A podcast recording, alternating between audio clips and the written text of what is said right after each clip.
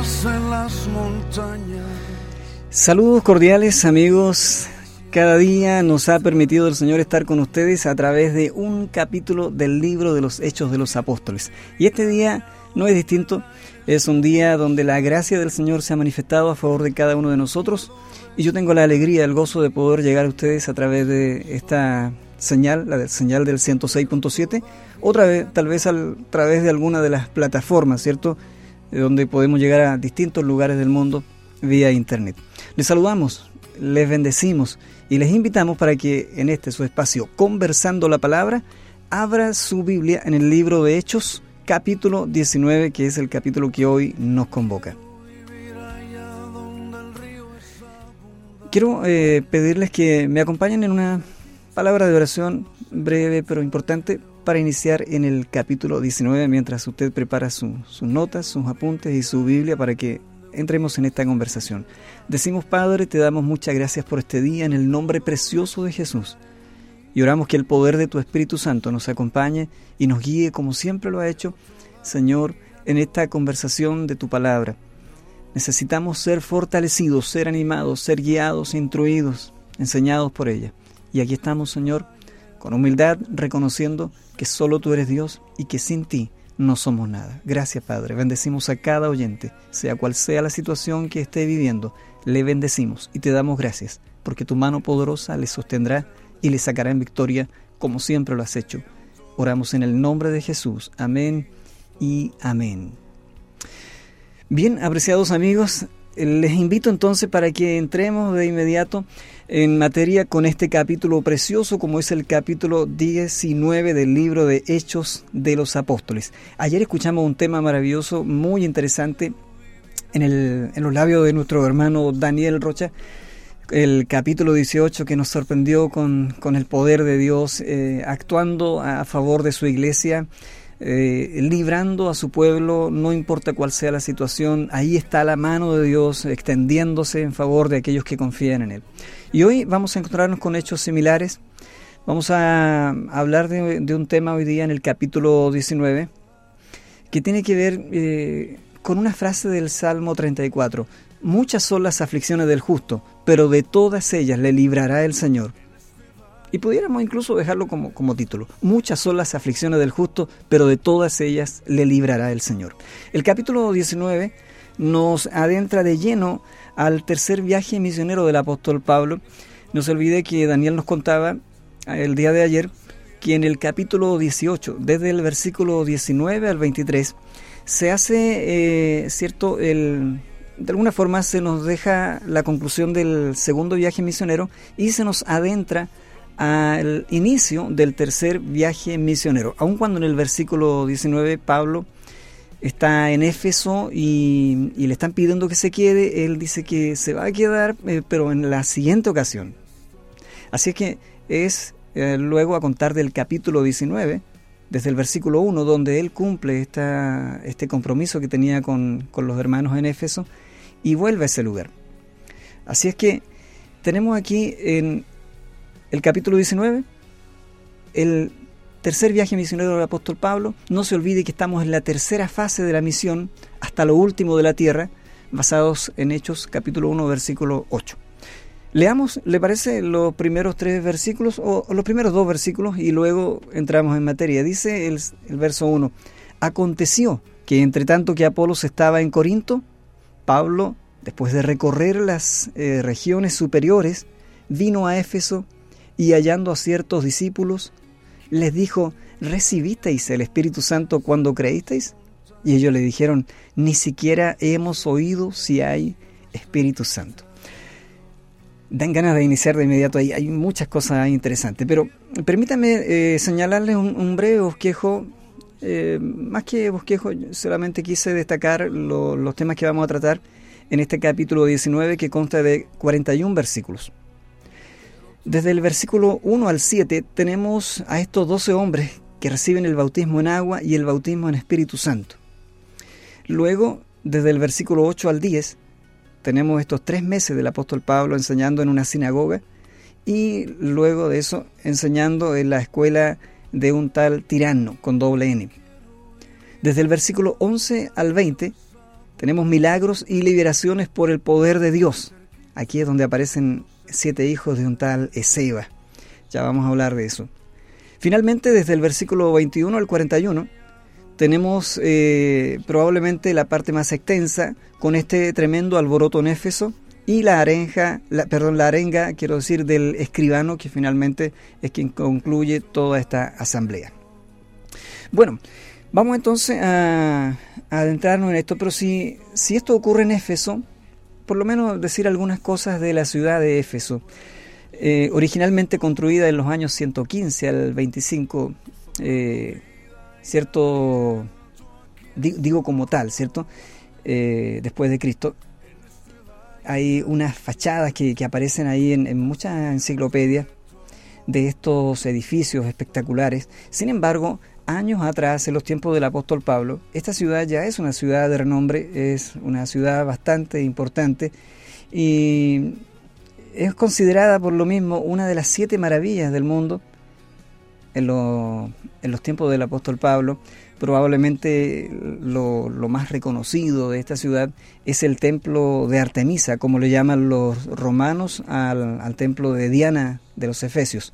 Y fue dedicada entonces a, esta situación de, de, adorar a este ídolo, a esta diosa Artemisa o Diana de los Efesios, un lugar donde se practicaba, al igual como nos contaba Daniel en Corintio, la prostitución sagrada, un lugar donde hay mucha idolatría, donde hay una gran cantidad de, venta de, estatuillas, de templecillos, y, lo vamos a ver eso. Eh, la verdad es que es una ciudad que está también entregada a, la idolatría, como parece ser la tónica en todo este sector de Asia. No olvide que en el capítulo 17 también vimos cómo en, en Atenas el pueblo también estaba entregado a la idolatría. Eh, solamente que aquí en los, la gente de Éfeso parece que tiene, eh, tiene su patrona, como dicen en los tiempos actuales la, gente religiosa, y tienen ahí a Diana o Artemisa, según le llaman los romanos. Esta es una ciudad eh, muy compleja, no solamente por la idolatría, sino que también es una ciudad entregada a la sensualidad y también entregada a todo lo que tiene que ver con la hechicería y las artes mágicas. Nos vamos a encontrar aquí con con estos siete hijos de un tal Ezeba que están practicando eh, ciertas prácticas exorcistas y un sinfín de cosas que, que, bueno, hacen de la ciudad muy interesante y de ella también muy esperable que ocurran situaciones que van a poner al apóstol Pablo y a su equipo eh, ministerial en algunos aprietos no menores, pero donde una vez más veremos al Dios eterno, ¿cierto? Librándole de todas de todas sus aflicciones. Verso 1 eh, del capítulo 19 dice, aconteció que entre tanto que Apolos estaba en Corinto, Pablo después de recorrer las regiones superiores vino a Éfeso. Ya, entonces, este punto es muy importante. Eh, ya vimos en el capítulo 18 este, este predicador joven como es Apolo, elocuente, varón también muy sabio, muy usado por el Señor. Eh, quedó en Corinto él probablemente por mucho tiempo eh, fue un hombre que Dios usó en esa localidad, en esa ciudad, aunque también se le ve más adelante apoyando mucho el ministerio del apóstol Pablo. Sin embargo, mientras él está en Corinto, nos cuenta Lucas que Pablo está eh, recorriendo las regiones superiores, vale decir las, las, regiones que él había visitado en su primer viaje misionero. ahora, transcurrido ese tiempo y esas visitas, nos dice Lucas que él vino a Éfeso y es aquí donde cumple la promesa que les hace en el capítulo 18, verso 19. Quiero leerles ese pasaje solo para que lo tengan presente. Verso 19 dice del capítulo 18, y llegó a Éfeso y lo dejó allí, y entrando en la sinagoga discutía con los judíos. Verso 20, los cuales le rogaban que se quedase con ellos por más tiempo, mas no accedió, sino que se despidió de ellos diciendo, es necesario que en todo caso yo guarde en Jerusalén la fiesta que viene, pero otra vez, y aquí está la promesa que le hace en el verso 21, pero otra vez volveré a vosotros si Dios quiere. Y zarpó de Éfeso. Bueno, les hace esa promesa, le dice, miren, si Dios quiere, voy a estar de regreso. Y aquí está en el versículo 1 del capítulo 19, diciendo que él vino a Éfeso, así que efectivamente Dios quería que él volviera. Eh, continúa el relato de Lucas, dice, y hallando a ciertos discípulos, eh, el mismo texto nos dice que eran unos doce discípulos.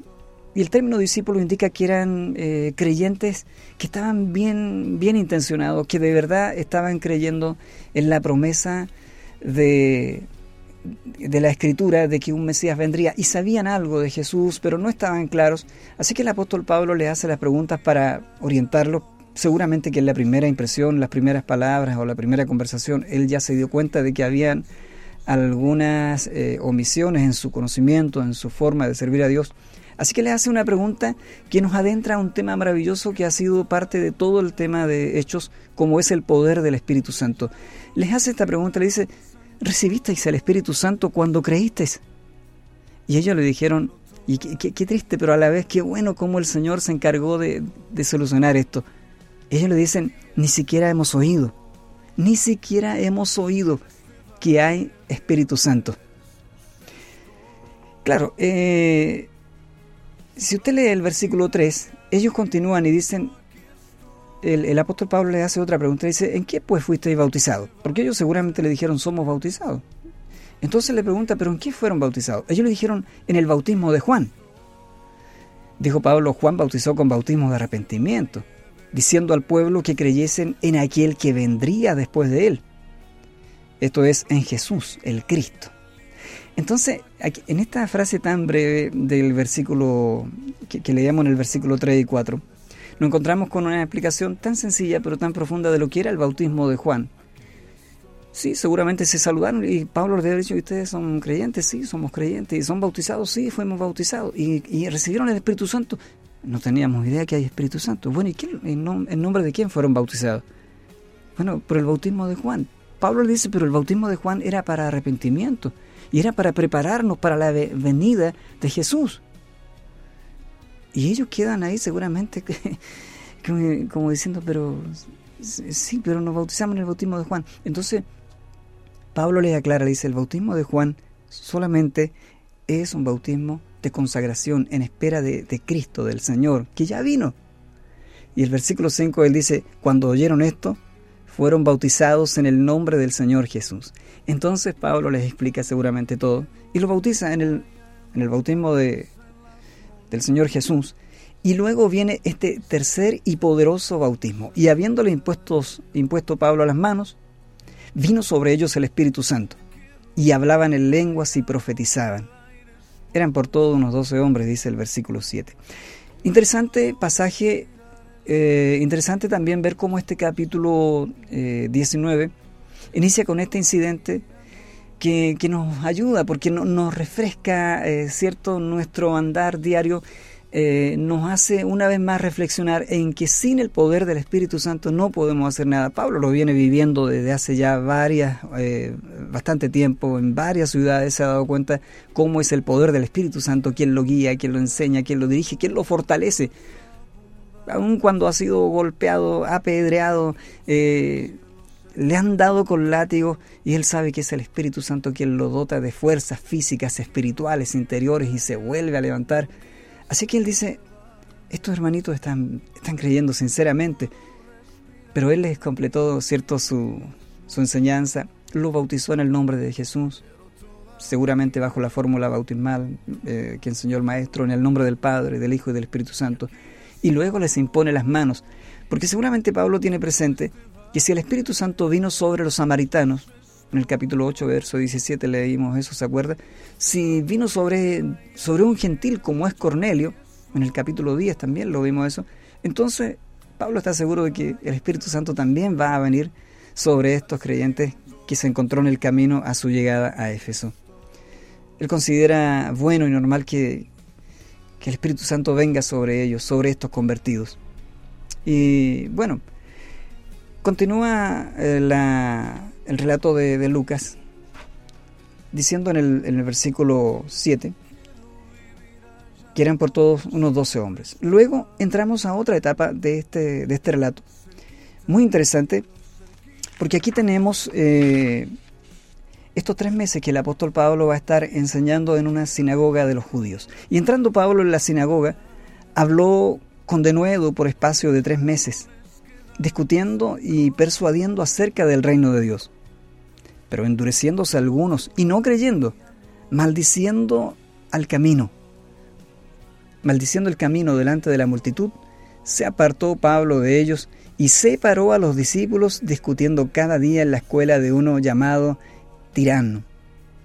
Así continuó por espacio de dos años, de manera que en todos, perdón, de manera que todos los que habitaban en Asia, judíos y griegos, oyeron la palabra del Señor Jesús. Es, muy eh, potente esto. Eh, Pablo está una vez más en una sinagoga judío, de, judíos, insistiendo en que conozcan al Señor, enseñándoles. Eh, se detuvo ahí todos los días de reposo, todos los días sábados. No sabemos si durante la semana también le visitaba. Lo más probable, dicen algunos comentaristas, que también ocupaba días de la semana, además de estar con los otros hermanos, con los creyentes, pero probablemente también ocupaba un tiempo importante en fabricar tiendas para de esa manera ayudarse en el, ministerio. Eh, eh, no sabemos, pero sí deja claro Lucas que está durante tres meses hablándole a, los judíos en su sinagoga en los días de reposo, hasta que llega un momento que parece que ya el, asunto no da para más, porque dice que comenzaron algunos a, a maldecir, verso 9, pero endureciéndose algunos y no creyendo. Maldiciendo el camino delante de la multitud, se apartó Pablo de ellos.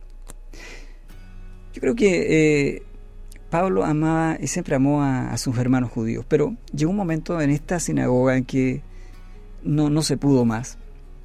Eh, se endurecieron sus corazones. y, qué triste es cuando el ser humano llega a esa actitud porque Dios insiste, Dios te habla, Dios eh, te llama, golpea la puerta de tu corazón y, estos hombres dicen no, no, no, no y comienzan a maldecir el camino. En Antioquía no se olvide que se les llama cristianos por primera vez, pero aquí en Asia se les viene a llamar eh, los del camino.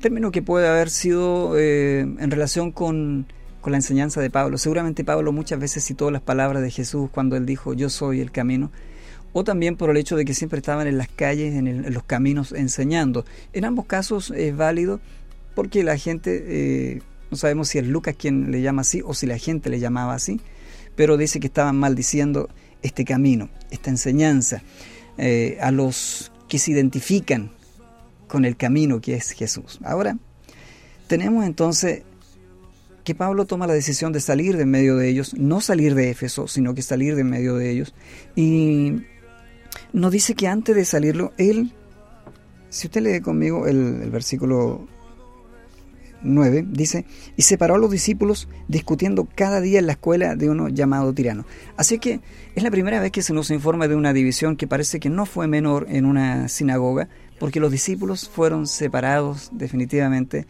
de estos otros judíos que, no, eran muy piadosos al parecer por la forma en que están tratando a, a este, a este rabino, ¿cierto? al apóstol Pablo, y se van a una escuela de un tal tirano. Este, este hombre eh, seguramente que tenía una escuela, era muy dado en esos tiempos que había lugares donde la gente aprendía, donde se les enseñaba. Así es que eh, dice que Pablo se trasladó a este otro lugar, a esta escuela, que seguramente facilitó ciertas dependencias donde impartir las enseñanzas del Evangelio en forma sistemática sí, los tropiezos que daba la sinagoga. Así que yo creo que estos que se apartaron eh, o que fueron separados de los otros judíos, eh, recibieron una muy buena base por parte del Señor a través de, este hombre, como es el apóstol Pablo. Ya no era solamente los sábados, ahora se dedica cada día a la enseñanza y la evidencia del texto favorece eh, que esto de la escuela de Tirano, como les dije, es una escuela que pudo ser bastante conocida en Éfeso y que este director tirano, de quien no se sabe nada, era la costumbre, a lo mejor en el mundo griego, por lo que se sabe que estas escuelas eh, funcionaran bajo el alero de un connotado maestro. Así es que se facilitaron las dependencias de este lugar. Y eso entonces hace que Pablo siga teniendo un lugar un lugar seguro, de, un lugar también libre del bullicio y de las interrupciones, esta vez para enseñar, para discipular. Y qué bueno es cuando nosotros podemos tener ese espacio y podemos tener este lugar. Hoy lo tenemos a través de la emisora, pero siempre lo hemos tenido en nuestros templos, en nuestros hogares, y eso debe mantenerse. Tal vez las estrategias cambian, Pablo sale de la sinagoga para irse a este otro lugar, pero el abrir la escritura, el enseñar debe ser una conducta habitual. Dice que así continuó por espacio de dos años. Por espacio de dos años. Eh, aunque en el capítulo 20, en el versículo 31, nos vamos a encontrar con que habla de, la posibilidad de que hayan sido eh, más de dos años. Sin embargo, hay que entender que ahí Lucas está dando alguna, algunas pistas. Eh, tres meses de la sinagoga, puede ser que después de esos tres meses haya estado también los otros dos años. Así que hay por ahí algunas cosas que las la puede usted ir deduciendo.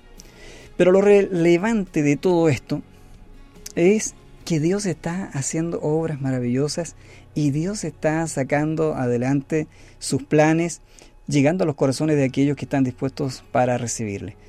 El versículo 10 dice, de manera que todos los que habitaban en Asia, judíos y griegos, oyeron la palabra del Señor Jesús. Y, eso es, precioso porque da cuenta de lo, lo fructífero que está haciendo, a pesar de la persecución, a pesar de los problemas, pero lo fructífero que está haciendo esta tercera fase de la misión, de lo último de la tierra, porque en todas partes se está difundiendo la fama del Señor Jesucristo y el poder del Evangelio. Eh, cuando se habla aquí de, las iglesias de Asia, mencionadas en la escritura, en, en Apocalipsis, todo eso que aparece ahí, da, mucho que pensar de que Pablo tuvo que ver algo tal vez con las siete iglesias que aparecen en, Apocalipsis. Tal vez él, si no fundó todas, por lo menos participó en la fundación de, todas ellas. Eh, pero lo tremendo es que en toda Asia se está oyendo del nombre de Jesús. Del versículo 11 al 20 tenemos aquí un, tiempo muy interesante porque son milagros y liberaciones que están ocurriendo bajo el poder de Dios, por el poder de Dios. Y hacía Dios milagros extraordinarios por mano de Pablo, de tal manera que aún se llevaban a los enfermos los paños o delantales de su cuerpo y las enfermedades se iban de ellos y los espíritus malos salían. Un, paréntesis sobre este pasaje. Aquí nos está impartiendo un método de cómo se debe orar por sanidad. Simplemente Lucas está destacando un hecho puntual que tal vez en alguna forma emuló una costumbre que pudo haber existido por parte de otros maestros en otras situaciones. Eh, el, texto lo que está diciendo en, distintas traducciones nos está enseñando que algunas de las prendas Posiblemente Pablo cuando trabajaba en las tiendas, cuando estaba haciendo oficios al sol, probablemente dejaba algunos de los paños con su sudor. Y sé que esto suena extraño, pero e, es especulativo. Posiblemente algunos de estos, así como la sombra de, Pedro cuando pasaba, y algunos ponían a los enfermos para que la sombra, a lo menos la sombra de Pedro al pasar, le sanara. Aquí se ve que algunos tomaban estos paños y decían, estos, estos paños estuvieron, eran del apóstol Pablo y los ponían a los enfermos y estos sanaban. Ahora, debemos dejar claro que el milagro aquí no tiene que ver con los paños, sino que tiene que ver con el intermediario que es la fe en Dios. Eh, esto no, tiene que quedar duda alguna. No hay un poder eh, en estos trapos. No. Es la fe puesta en Jesús. Es la fe puesta en Jesús. Y eso tenemos que tenerlo claro. Tampoco es esto un método de, sanidad o de orar por los enfermos. Algunos hoy por hoy traen los paños o las ropas de los enfermos para que se ore por ellos. La verdad que aquí lo que ocurre es, es al revés.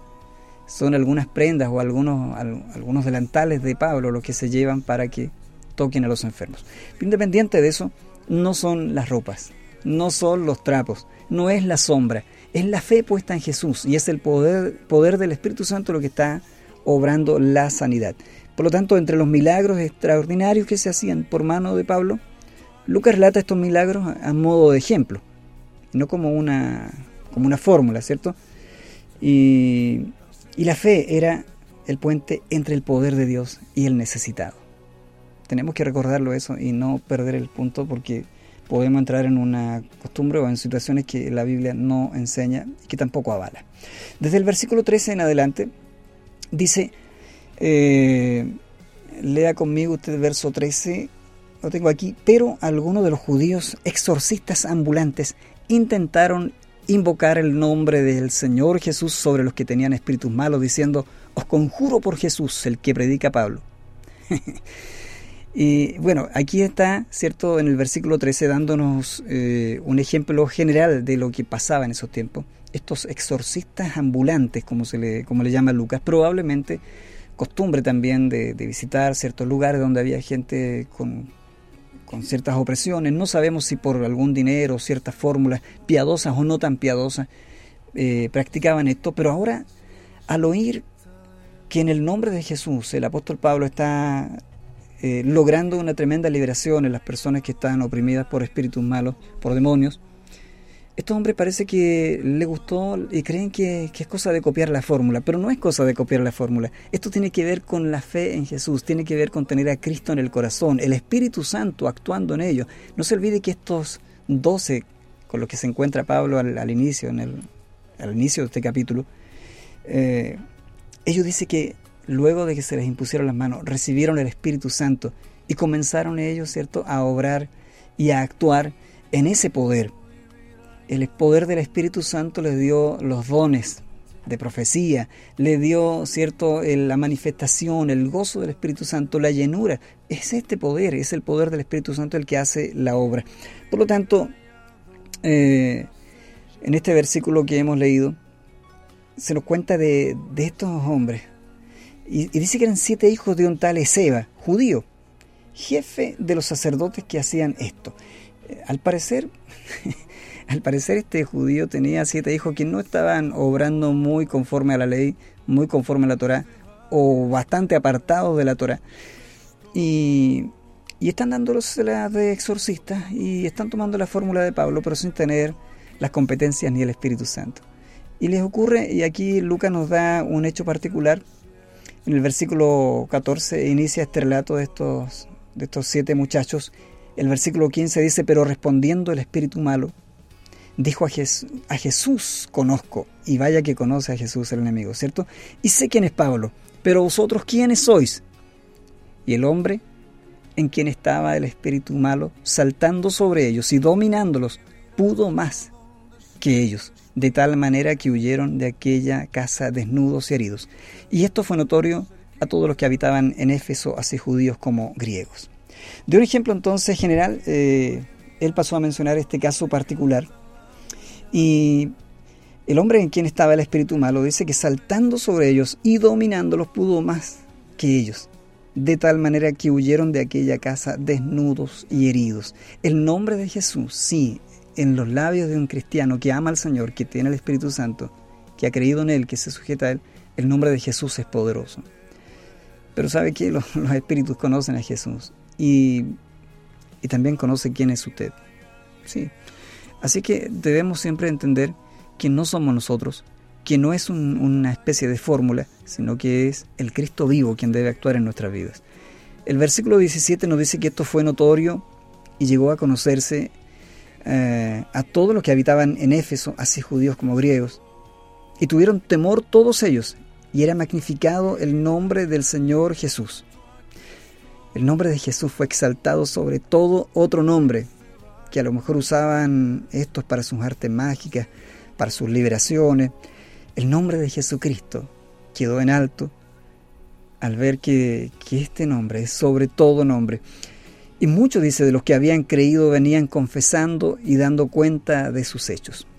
Esta experiencia entonces, nos cuenta el verso 18, trajo una mayor convicción en la gente que ignoraba todo esto. Y, y trajo mayor convicción en el nombre de Jesús, en la palabra que estaba predicando el apóstol. Y, bueno, comienza entonces el Evangelio a tomar fuerza, comienzan una vez más el apóstol y su equipo a, no pasar inadvertido en la ciudad. La gente ya está hablando en Éfeso de, de lo que está ocurriendo. El versículo 19 eh, nos dice así mismo, muchos de los que habían practicado la magia trajeron los libros y los quemaron delante de todos Hecha la cuenta de su precio, hallaron que era 50 mil piezas de plata.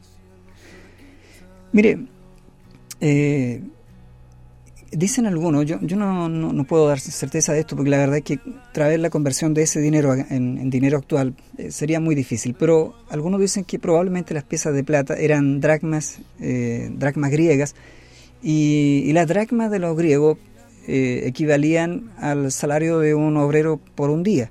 Por lo tanto, cuando hablamos de 50.000 dracmas o 50.000 piezas de plata, de ser este el dinero del que se estaba hablando, Se está hablando de una cantidad de millones en tiempo actual bastante grande. Eh, se entiende esto no solamente o más que por el contenido de estos libros de hechicería, con fórmulas y con un sinfín de cosas que eran totalmente nefastas y prohibidas en la escritura, en la Torah. Eh, está también el trabajo, no, no es como hoy día que usted tiene un libro en su casa, en, en su estantería, sino que eran libros que se escribían a mano, que se arreglaban, todo esto tenía un costo muy alto. Así es que, pero el Espíritu Santo está convenciendo de pecado. El Espíritu Santo está haciendo una obra maravillosa aquí en Éfeso. Y los milagros están glorificando a Cristo y la gente está dispuesta a quemar todos esos libros, a deshacerse de, todas esas cosas. Y esto tiene que ser así. Cuando usted se convierte al Señor, usted no dice, bueno, le voy a dar las imágenes de, esta virgencita porque está tan bonita, entonces ¿cómo la voy a votar? No, rompa esas cosas, porque eso no tiene que ver con el Señor, no le, no le esclavice a otro. Y, y ellos lo entendieron y quemaron todo esto, estos libros. El, pasaje que estamos viendo es muy interesante. Podríamos tener, pero el tiempo nos ha alcanzado rápidamente. El versículo, déjeme ir con usted, el versículo 20. Así crecía y prevalecía poderosamente la palabra del Señor. Así crecía y prevalecía poderosamente la palabra del Señor. Llegamos ahora al alboroto que ocurre aquí en Éfeso y si bien es cierto, son varios versículos, yo creo que eh, es bueno que lo, comentemos mejor, ¿cierto? Hagamos un resumen de esto, porque un versículo es un capítulo muy interesante. Dice que pasadas estas cosas, Pablo se propuso en espíritu ir a Jerusalén, después de recorrer Macedonia y Acaya, diciendo, después que haya estado allí, me será necesario ver también a Roma. Y enviando a Macedonia a dos de los que le ayudaban, Timoteo y Erasto, él se quedó por algún tiempo en Asia. Estos dos versículos los quise leer y aclarar porque más que un hecho que se da en el momento, es probablemente un buen deseo que, Lucas destaca, está anticipando. Efectivamente, llegará un momento en que Pablo va a hacer estos viajes, incluyendo Roma, que seguramente fue su deseo desde que el Señor lo llamó de poder ir a Roma, donde seguramente dejó a muchos amigos que no conocen a Jesús. Y yo creo que él está pensando en, llevarles el Evangelio a ellos, pero ese hecho se va a dar eh, un poco más adelante. Pero está expresando Lucas el buen deseo que tiene Pablo de, estos viajes aquí en el verso 21 al 22. Sin embargo, nos dice claramente que se quedó un buen tiempo aquí en Asia. Y luego continúa el 23, luego de este paréntesis, dice, hubo por aquel tiempo un disturbio no pequeño acerca del camino, porque un platero llamado Demetrio que hacía de plata templecillos de Diana, dando no poca ganancia a los artífices, a los cuales reunidos con los obreros del mismo oficio, dijo, varones, sabéis que de este oficio obtenemos nuestra riqueza. Pero veis y oís que este Pablo no solamente en Éfeso, sino en casi toda Asia, ha apartado a mucha gente con persuasión diciendo que no son dioses los que se hacen con las manos. Tenemos aquí entonces en esta primera fase a este Demetrio, que pudiéramos decir que es el, presidente del sindicato de artesanos, ¿cierto? Y, se está reuniendo con todos los que se dedican a la construcción de, templecillos y, e imágenes de, Diana o de Artemisa, que son los que habitualmente la gente llevaba para poner en sus casas y en, sus propios altares en el hogar, rindiendo culto a esta imagen. Y ahora hay una preocupación, porque el Evangelio, y, y esta frase es interesante, la del verso 26, porque sin querer, eh, Demetrio está dando cuenta de lo efectivo que ha sido la evangelización en Asia. Él le dice, pero veis y oís que este Pablo no solamente en Éfeso, sino en casi toda Asia, ha apartado a mucha gente con persuasión, diciendo que no son dioses los que se hacen con las manos. Y nos deja claro entonces que Pablo está predicando de Jesús, es su mensaje, es el de la resurrección, pero también está diciendo que no son dioses los que se hacen con las manos. Y está trayendo mucha preocupación eh, ellos creen que hay un peligro de que este negocio se venga a desacreditar. De alguna forma está implícito en el versículo 27 que ellos están viendo la posibilidad de que, que este negocio se vaya a pique y que la fe en, Diana o Artemisa eh, pase a ser solo historia. Y es increíble ver cómo los descubrimientos arqueológicos encontraron en Éfeso el, el, templo de Artemisa y solamente está una torre principal dando testimonio de lo que ahí hubo, ya no queda nada de eso. Pero este parece que lo está presintiendo y le está diciendo a todos los artesanos que ganaban mucho, ¿cierto?, con, eh, con la construcción de estos templecillos, que esto no puede quedar así. Y lo está eh, llenando, ¿cierto? Lo está, diríamos en Chile, lo está aleonando. Y cuando dice, oyeron estas cosas, se llenaron de ira y gritaron diciendo, grande es Diana de los Efesios. Continúa el relato y nos dice que la ciudad se llenó de confusión. Aquí tenemos entonces este tremendo alboroto que, que arma este, este Demetrio, este presidente del sindicato de, fabricantes de estatuillas. Y la ciudad dice que se llena de confusión.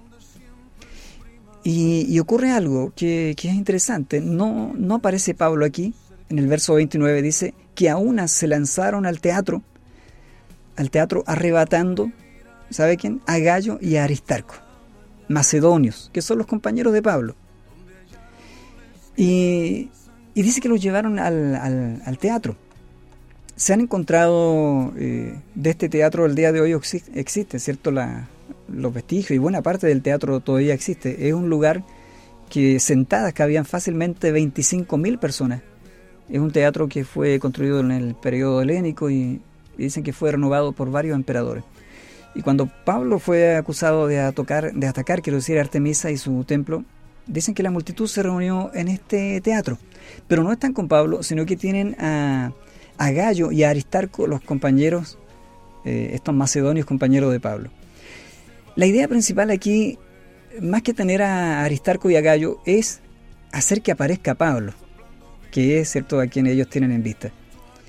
Y Pablo dice en el verso 30 que quería salir al pueblo, pero los discípulos no le dejaron, porque imagínese usted toda la ciudad y si no eran los 25.000 que ocupan o que pueden repletar el, teatro, se habla aquí de una multitud enorme y el peligro era tremendo. Así que los discípulos no dejan que, Pablo vaya. Yo creo que Pablo estaba muy deseoso de enfrentar, nunca él fue cobarde, siempre enfrentó este tipo de situaciones con valentía, aún a riesgo de que muchas veces casi, casi lo mataron a golpes. Eh, y no solamente los discípulos lo atajaron, el verso 31 nos dice que también algunas de las autoridades de Asia que eran sus amigos, le enviaron recado y le rogaron que no se presentara en el teatro. Y unos gritaban una cosa y otros otra cosa, nos dice el texto, porque la concurrencia estaba confusa y los más no sabían por qué se habían reunido. Y esto es, es tragicómico porque probablemente la gente, un pequeño tumulto siempre acumula gente que quiere saber qué pasa en el tumulto y el tumulto crece y entonces la voz corre y finalmente llega toda la gente. Muchos estaban ahí sin saber lo que pasaba, sino que querían saber qué estaba ocurriendo. El versículo 33 relata un hecho que muestra eh, la capacidad que tienen cierto los enemigos de la cruz, en este caso de los judíos, para poder desmarcarse de lo que es el padecer por el Evangelio. Uno eh, dice el versículo 33, y sacaron de entre la multitud a Alejandro, empujándole. Una mejor traducción diría instruyéndole. Sacaron a este judío llamado Alejandro, los otros judíos, ¿cierto? Y, dice la escritura que lo empujaron o lo instruyeron. Y lo, la idea es que, que, vaya a él y hable con la multitud y le diga que los judíos no tienen nada que ver con lo que están haciendo estos predicadores, aun cuando sean judíos, que ellos no tienen nada que ver, y, quieren desmarcarse de esta situación que se está poniendo color de hormiga. Entonces Alejandro eh, pide silencio con la mano, quería hablar en su defensa ante el pueblo, pero cuando le conocieron que era judío, ya la, gente estaba bastante enojada y todos a una voz gritaron casi por dos horas, no podían callarlo, grande es Diana de los Efesios. La situación estaba completamente eh, desbordada y entonces tiene que aparecer en el versículo 35, el escribano, que es una autoridad. En, esta ciudad los procónsules y los escribanos tienen mucha autoridad y a ellos sí se les respeta.